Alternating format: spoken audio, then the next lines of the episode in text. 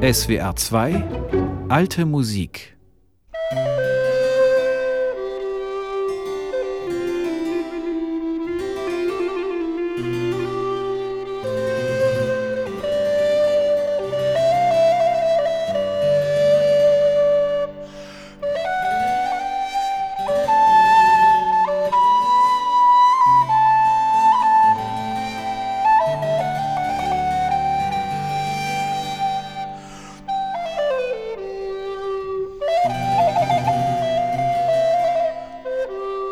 Flötenmusik von Jacques Martin Otteterre, ein Präludium in D-Dur, gespielt von Jan Nigges Blockflöte und Alexander von Heißen Cembalo.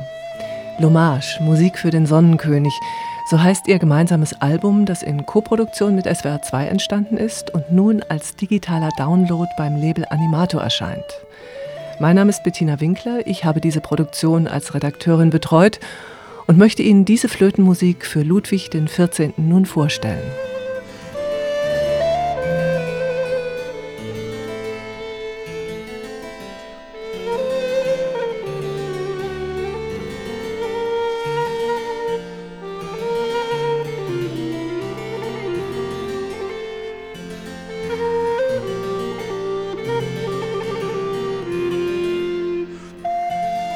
Bei diesem Repertoire handelt es sich im Wesentlichen um Tanzsätze, die zu Suiten zusammengestellt wurden, typisch für die französische Kunstmusik des 17. und 18. Jahrhunderts.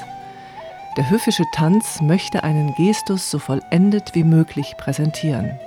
Beispielhaft für diese Musik stehen die Werke der Familien Otteterre, Philidor und Couperin, Meister ihres Faches.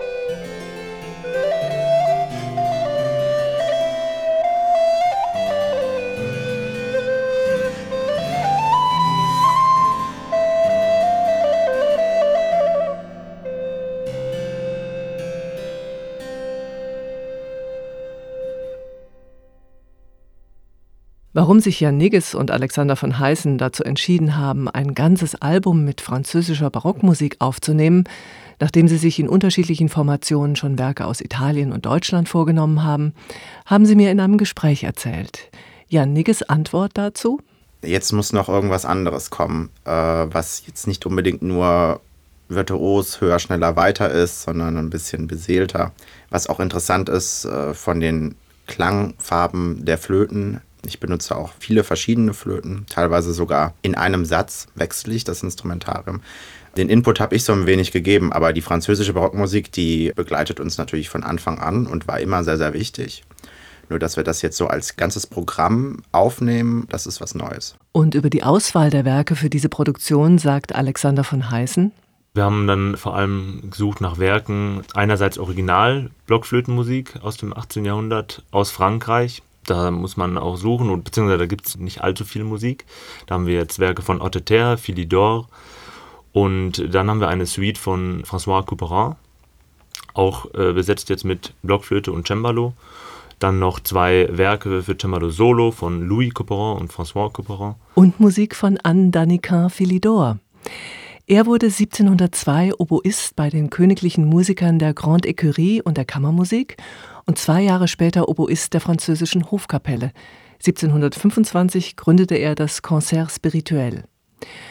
Über die folgende Sonate, die Sie gleich hören werden, schreibt Carsten Erik Ohse, selbst Flötist, Musikwissenschaftler und Spezialist für historisch informierte Aufführungspraxis und Ornamentik im Booklet zum Album.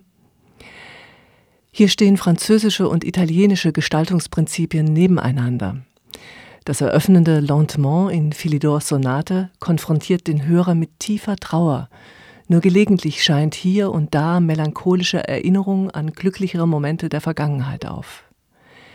Die höchst eigenwilligen und ungewöhnlich virtuosen Fugen wären in einer französischen Suite völlig deplatziert. Die Courante mit ihren Achtelketten im raschen Dreiertakt entpuppt sich als italienische Corrente. Der mit Les Notes égales et détachées überschriebene kurze Satz greift zwar in langsamem Tempo den typischen Rhythmus einer Gavotte auf, er ist dem Affektgehalt nach, mit seinen chromatischen Wendungen, jedoch eine instrumentale Klage. Der Franzose hätte es eher Tombeau, ein Grabmal in Tönen genannt. Soweit Carsten Erik Ohse über die nun folgende Sonate von Anne Danica Philidor. Es spielen Jan Nigges und Alexander von Heißen.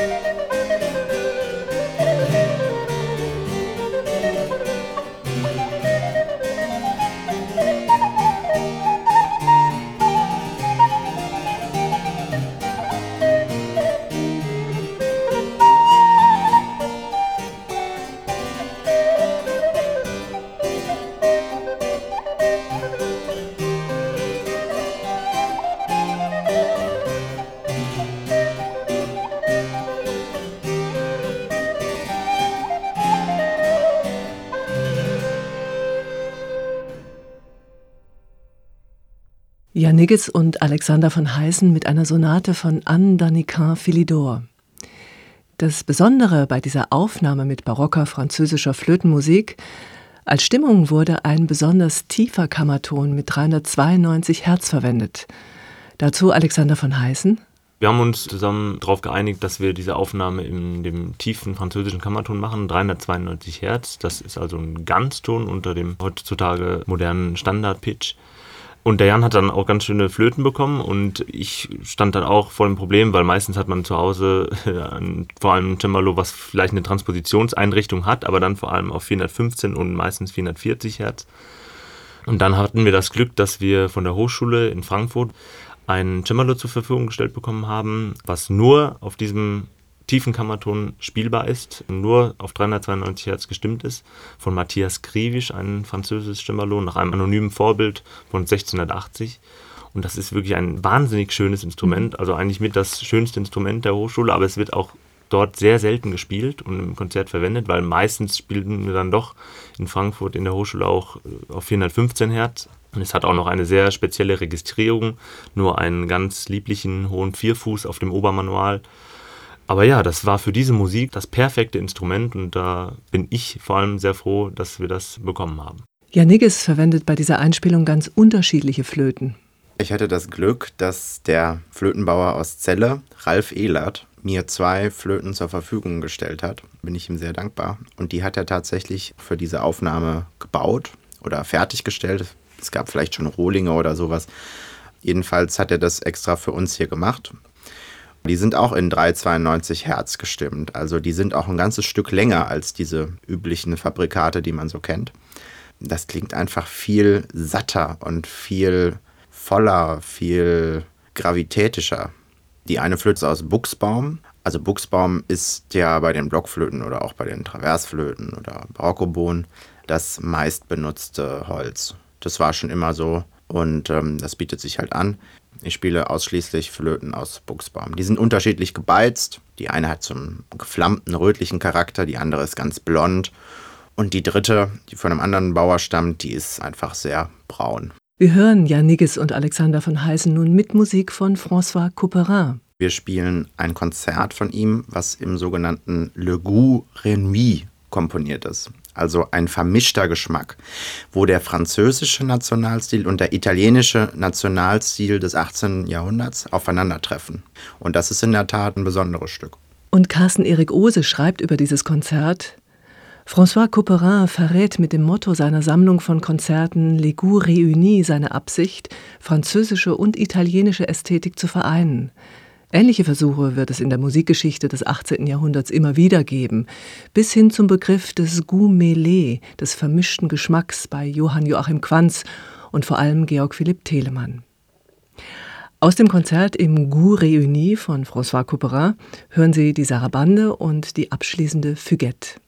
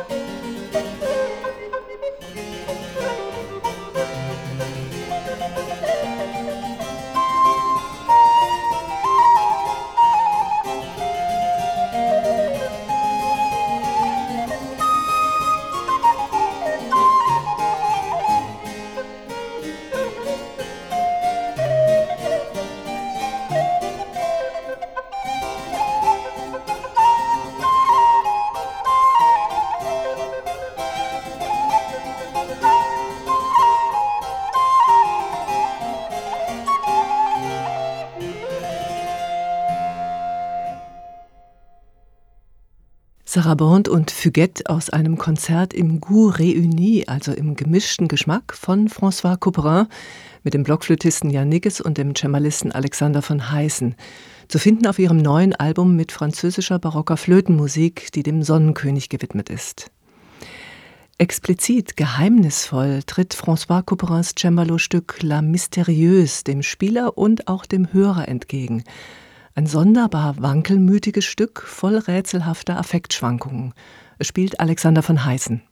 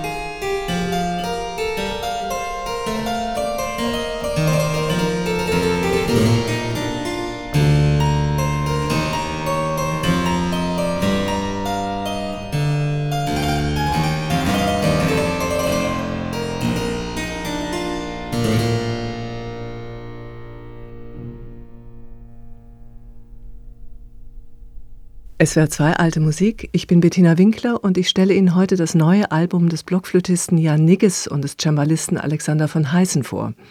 L'Hommage, Musik für den Sonnenkönig, eine Koproduktion von SWR 2 und dem Label Animato, verfügbar auf allen bekannten digitalen Plattformen als Download.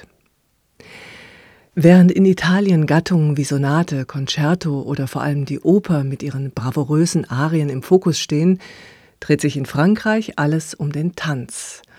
Und so stellen die Komponisten des 18. Jahrhunderts immer wieder neue Suiten mit stilisierten Tanzsätzen zusammen, die das höfische Publikum unterhalten sollen. Tanz spielt neben der Unterweisung im Fechten, Reiten oder Jagen bereits in der Erziehung von Kindern aus gutem Hause eine wichtige Rolle. Nur wer es im Tanz zu einiger Meisterschaft bringt, kann hoffen, auch auf der Weltbühne Fuß zu fassen. Von Ludwig XIV. wird berichtet, dass er nicht nur ein brillanter Tänzer war, sondern seine Passion auch zum Standard für seinen Hofstaat gemacht hat.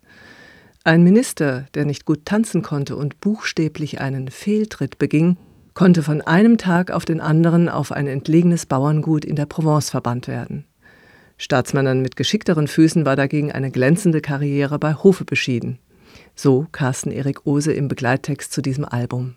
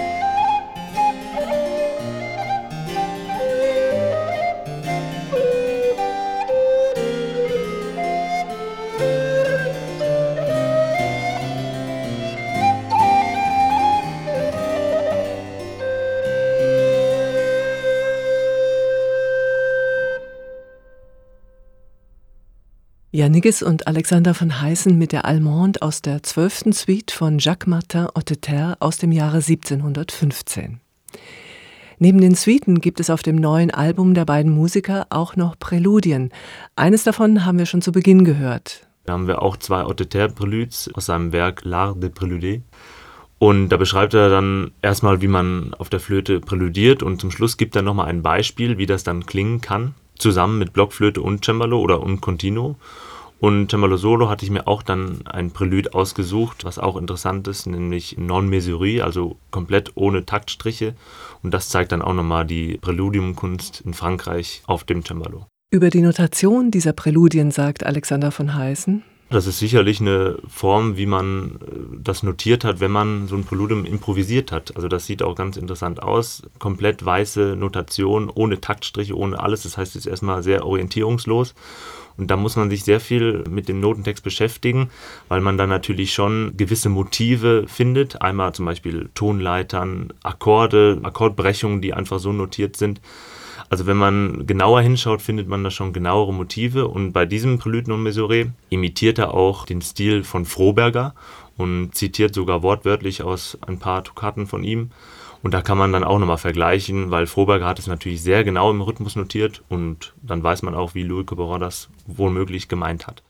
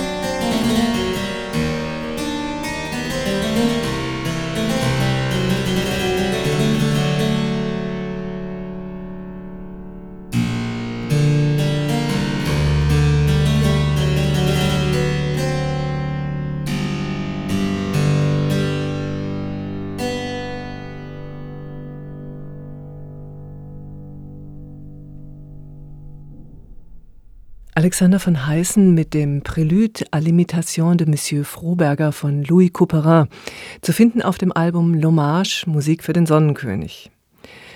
In der französischen Barockmusik spielen Verzierungen oder Ornamente, genannt Manieren, eine wichtige Rolle. Janiges erklärt dazu.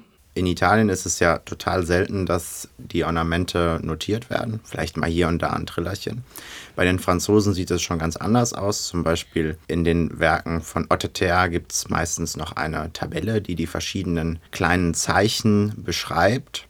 Also die Zeichen der sogenannten wesentlichen Manieren. So nennt das Johann Joachim Quanz in seiner Flötenschule in Deutschland. Das sieht dann teilweise aus wie so eine kleine Wurst oder sowas. oder so ein bisschen Fliegendreck. Das ist dann gezackt, ein Kreuz, ein kleines Dach, äh, nach oben, nach unten und so weiter und so fort. Das ist teilweise gar nicht so leicht zu entziffern. Da kann man sich auch schon mal fachlich gesehen in die Haare bekommen. Das ist nämlich auch Auslegungssache. Und das ist ganz wesentlicher Bestandteil dieser französischen Musik und steht in 85 Prozent der Fälle eben da. Und dann gibt es aber wiederum auch wesentliche Manieren, die man noch hinzufügen kann. Aber man würde nicht das machen, was man beispielsweise in einer Sonate von Telemann oder Vivaldi machen würde, nämlich willkürliche Veränderungen vornehmen. Das gibt es in Frankreich nicht. Sehr schön kann man diese französische Ornamentierungskunst im Präludium zur zweiten Suite von Jacques Martin Haute erkennen. Es entpuppt sich als ein ausgedehntes elegisches Lamento, als anrührender Dialog zwischen Flötenstimme und Cembalo. Música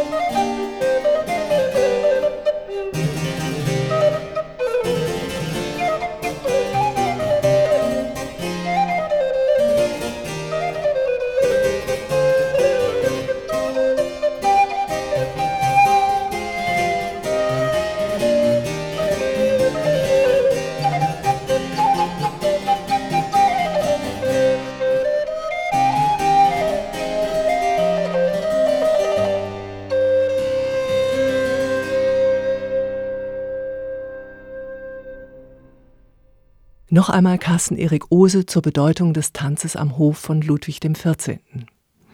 Tanz ist das höchste der Gefühle, vollkommener Akt höfischer Selbstdarstellung, körperlicher Ausdruck von vornehmer Kontenance, edler Gesinnung, von Macht und Stärke.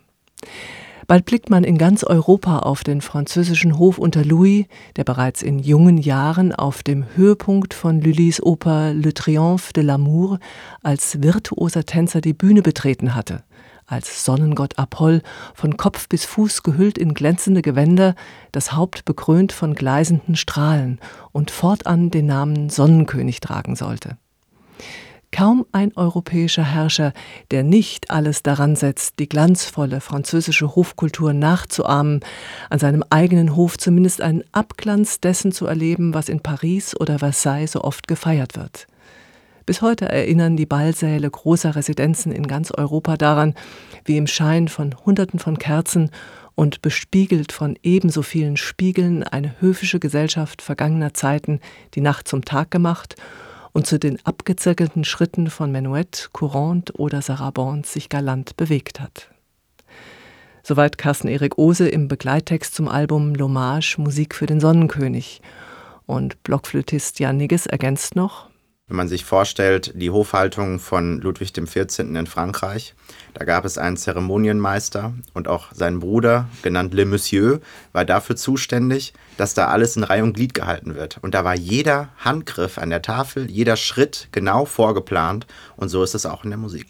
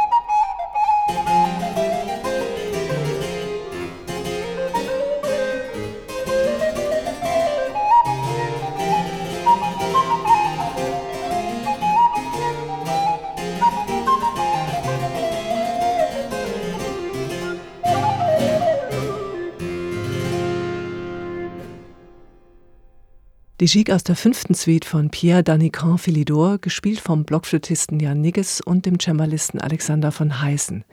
Sie stammt von ihrem gemeinsamen Album L'Hommage Musik für den Sonnenkönig. Wenn man sich mit französischer Barockmusik beschäftigt, stößt man immer wieder auf ein ganz bestimmtes Problem. Dazu Jan Nigges. Man muss vorsichtig sein mit den verschiedenen Ausgaben. Ja, also wenn man eine neue Ausgabe hat, steht da häufig etwas, was nicht ganz richtig ist. Aber selbst in den alten Ausgaben gibt es Fehler, Druckfehler. Und da hat man oft das Problem, dass man das nicht erkennen kann. Weil die Faximiles, wie wir sie ja heute haben, sind ja im Grunde genommen auch nur Kopien von alten Noten, von Handschriften oder von alten Druckwerken. Und da scheint oft auch mal die Tinte durch oder da ist was unklar, ist nicht präzise markiert. Und das gibt halt schon im fachlichen Diskurs durchaus Zündstoff. Wenn man sich das eigentlich einfacher machen möchte mhm. und dann eine moderne Ausgabe nimmt, oder vielleicht sogar, es gibt ja auch Ausgaben, die im Internet frei zur Verfügung stehen, da steht gar kein Verlag dahinter oder so. Und da hat man häufig auch wirklich Fehlerquellen. Aber äh, im 18. Jahrhundert gibt es das, wie gesagt, auch. Es gibt einen Verlag, Walsh, da sind häufig viele Fehler gemacht worden. Denn die Kopisten waren nicht immer auch Musiker. Das waren halt so eine Art Grafiker oder so oder Kalligraphen, die das wahnsinnig schnell abzeichnen konnten, also oder vervielfältigen konnten, die Notenblätter. Und die mussten nicht unbedingt auch eine musikalische Vorkenntnis gehabt haben. Ne? Keine leichte Aufgabe also für die Interpreten, das richtige Notenmaterial zu finden. Gleich sind Jan und Alexander von Heißen noch einmal mit dem letzten Stück ihres gemeinsamen Albums zu hören, einer Chaconne von dem gerade erwähnten John Walsh. Dazu Carsten Erik Ose im Begleittext. Über die Chaconne schreibt der zum Zynismus neigende Hamburger Musikschriftsteller und Komponist Johann Mattesen, sie würde leicht Ersättigung und Ekel hervorbringen, was für ihn offenbar daran liegt, dass das zumeist achttaktige Begleitmodell im Bass über die gesamte Länge einer oft sehr ausgedehnten Chaconne beibehalten wird. Dass ein hervorragender Komponist trotz so starker Beschränkungen beeindruckende farbige Chaconnen schreiben kann, beweist die Chaconne des englischen Musikverlegers und Komponisten John Walsh von 1708.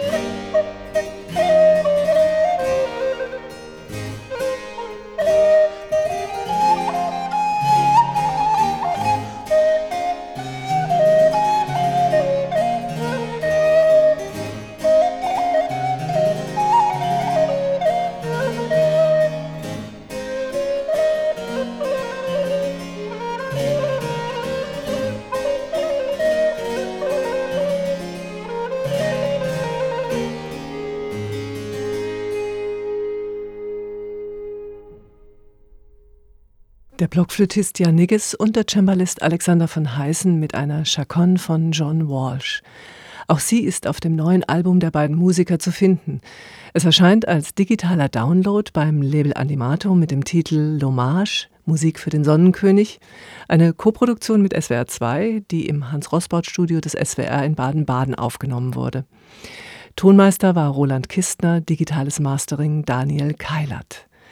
Zwei Teile der Produktion sind bereits verfügbar. Der dritte erscheint am 9. Februar 2024 auf allen bekannten Musikplattformen im Netz.